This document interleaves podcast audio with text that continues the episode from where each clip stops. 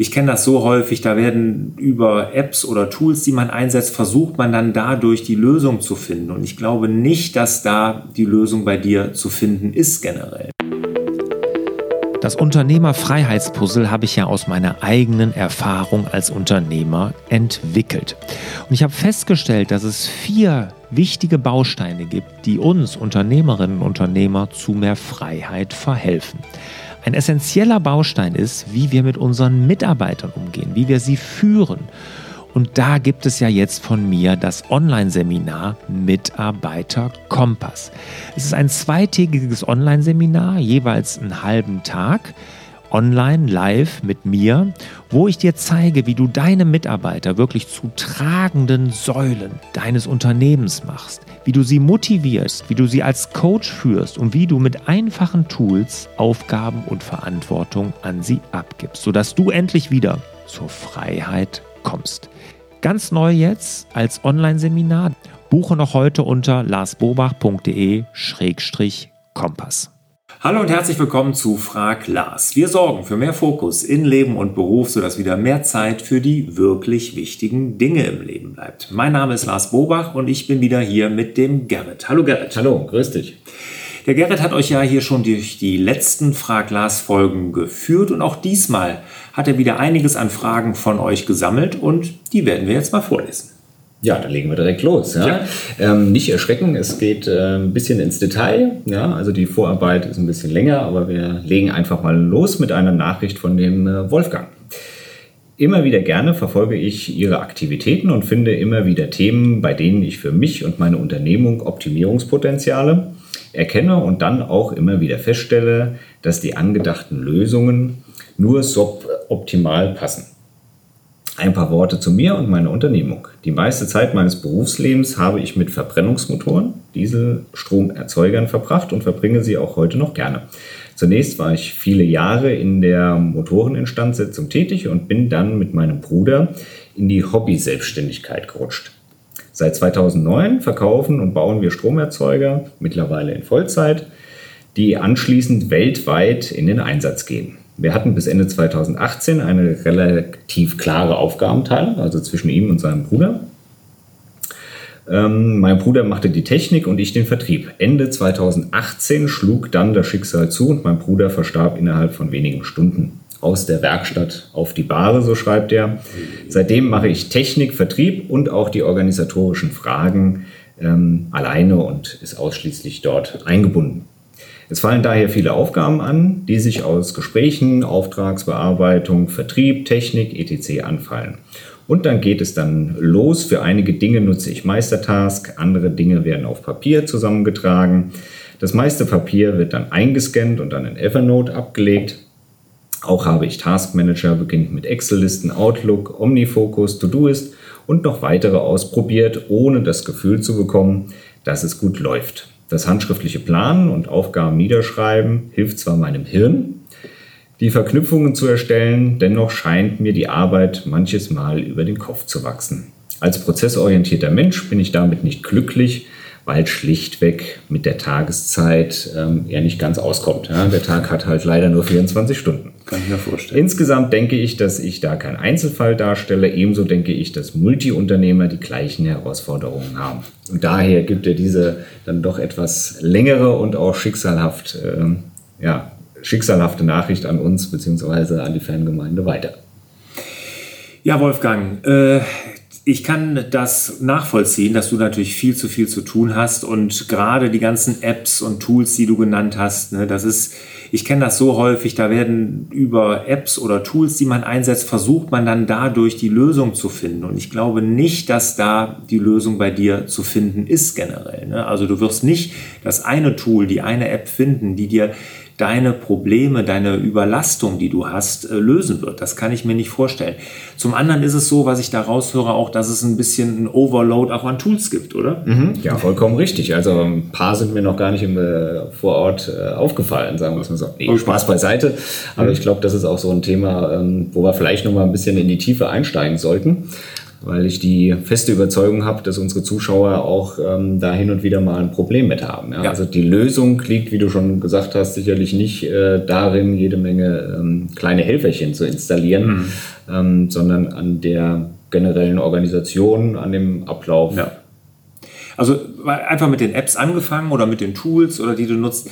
Also wenn wir eine Beratung machen bei Unternehmern, äh, dann gehen wir als allererstes hin und gucken uns erstmal an, was ist alles da, was gibt es an Ablagen, wo wird was abgelegt und sehr oft, und das ist eigentlich in der Regel der Fall, sind da Redundanzen. Es werden Sachen doppelt abgelegt, es werden Sachen da abgelegt, wo sie eigentlich gar nicht hingehören und dass man das erstmal durchleuchtet, das würde ich als erstes machen, um das Ganze so einfach wie möglich zu machen. Und dann ist wirklich hinterher nur noch eine App, ein Tool, ein Ablageort für eine Sache richtig zuständig. Und das ist ganz, ganz wichtig, dass man da einmal Struktur reinbringt. Sonst wirst du immer wieder zwischen den einzelnen Dingen hin und her hüpfen.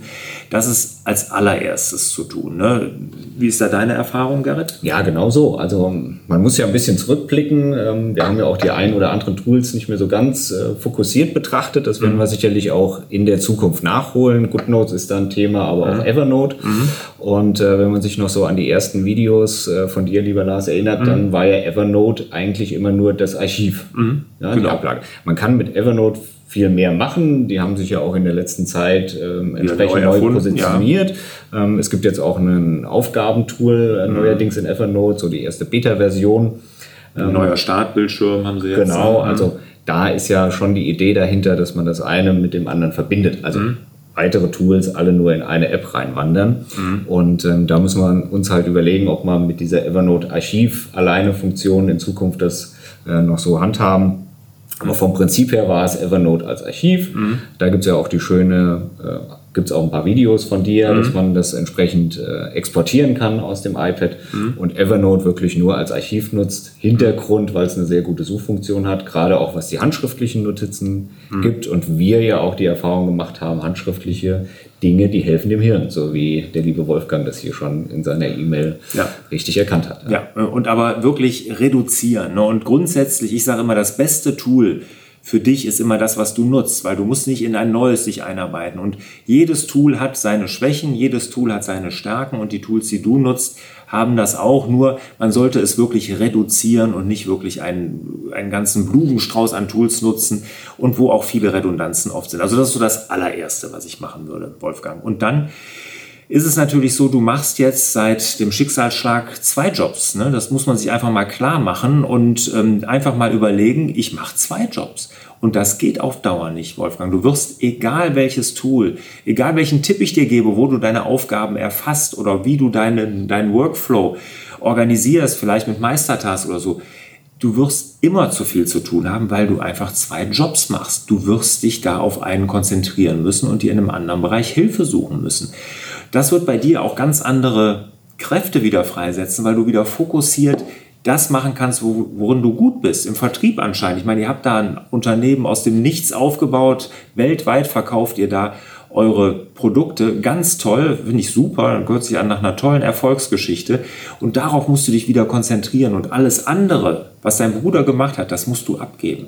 Ja, und vielleicht musst du da wirklich dann auch eine Stelle schaffen oder jemand für einstellen. Aber du wirst es nicht schaffen, auf Dauer diese zwei Jobs zu machen, weil dann ist wirklich das Hamsterrad und die Überlastung, das Ohnmachtsgefühl ist dann ja allgegenwärtig und das schreibst du ja auch.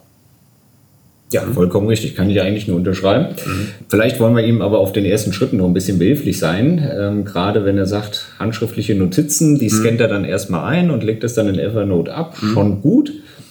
Aber ich ja. glaube, so der direkte Weg über GoodNotes wäre ja. vielleicht noch einfacher. Wenn, wenn es dein Weg ist, natürlich klar, GoodNotes ist da einfacher, das, dann hast du es direkt digital. Aber du hast ja auch gesagt, handschriftlich arbeiten hilft dir. Ne? Und ja, das ist so. Aber wenn du generell zu tun hast, wird dir handschriftlich arbeiten auch nicht helfen. Also wirklich, geh mal zurück, betrachte alles, was du tun musst, alle deine Aufgaben und sortier da aus. Geh da hin und mach mal eine klare Liste und sag, das sind die Dinge, die ich nicht mehr tun werde, weil das ist nicht mein Genialitätsbereich, so nenne ich das ja, da wo wir richtig gut sind. Und alles andere musst du delegieren. Und wenn du die Leute nicht hast, dann musst du so eine Stelle schaffen. Und oftmals kenne ich ja, wir Unternehmerinnen und Unternehmer haben Angst davor, weil das sind ja wieder Kosten, können wir uns das leisten? Ja, aber man muss es als Invest sehen. Das ist ein Invest in deine Zukunft, in die Zukunft deines Unternehmens, weil die Kraft, die bei dir frei wird, die Energie, die du plötzlich hast, wird dein Unternehmen in eine ganz andere Richtung bringen als diese Überlastung, die du zurzeit spürst. Ja, ganz wichtiger Tipp. Also letztens hatte ich auch ein Gespräch, da ging es ja wieder um mein Steckenpferd Hausverwaltung und da auch wieder mhm. um den Bereich. Und dann äh, habe ich auch mit einem Unternehmer, der ist im Bereich SEO-Optimierung äh, ganz groß und ganz mhm. weit. Und der hatte schon zehn Mitarbeiter. Mhm. Also innerhalb kürzester Zeit hat er dann ein Riesenunternehmen aufgebaut und ich habe so ein bisschen so mein Leid von damals noch ihm mitgeteilt, mhm. ja, wo bei mir da so ein bisschen der Schuh gedrückt hat, vor allem, dass ich es im Regelfall meistens alles alleine gemacht habe. Ja, und dann hat er auch die Hände über den Kopf zusammengeschlagen und hat gesagt, um Gottes Willen hält ja kein Mensch aus. Ja. Jetzt ist der Bursche zehn Jahre jünger oder noch jünger, ja. Also mhm. da könnte man eigentlich sagen, der ist jetzt noch motiviert und ähm, mhm. versucht, den Karren alleine aus dem Dreck zu ziehen. Aber es ist dann schon erschreckend, wenn man jemanden sieht, der, der zehn Jahre oder noch äh, jünger ist, der da schon seine Hausaufgaben in dem Bereich gemacht hat. Ja. Bei mir hat es leider ein bisschen länger gedauert, bis ich das so gelernt oder gemerkt habe da hat jeder seine eigene Lernkurve. Bei mir war es auch nicht von jetzt auf gleich und von Anfang an. Ich musste ja auch den harten Weg gehen und erstmal selber meinen Wasserkastenmoment haben. Ne? Und den wünsche ich dir halt gerade nicht, Wolfgang. Deshalb schnellstmöglich aus diesem Hamsterrad raus, aus dem Tagesgeschäft raus und da wirklich Entlastung suchen. Ja, ganz wichtiges Thema und ich würde vorschlagen, damit lassen wir es vielleicht heute auch ja. bei der Thematik mal erstmal sitzen. Ja. Vor allem, dass man diesen wichtigen Punkt mitnimmt. Ja, genau. Und wie gesagt, wenn du da Hilfe brauchst, Wolfgang, schreib mir, frag lars.larsbobach.de. Gerne kann ich dir da, wenn du möchtest, auch nochmal persönlich dann zurückschreiben. So machen wir es. Und dann mhm. vielen Dank für heute. Ja, dann ja. bedanke ich mich bei dir, Gerrit, und bei euch natürlich wieder für die Aufmerksamkeit und ich wünsche euch wieder mehr Zeit für die wirklich wichtigen Dinge im Leben. Mach's gut. Tschüss. Ciao. Hat dir der Hallo Fokus Podcast gefallen? Dann würden wir uns über dein Abonnement und eine Bewertung auf Apple Podcasts sehr freuen.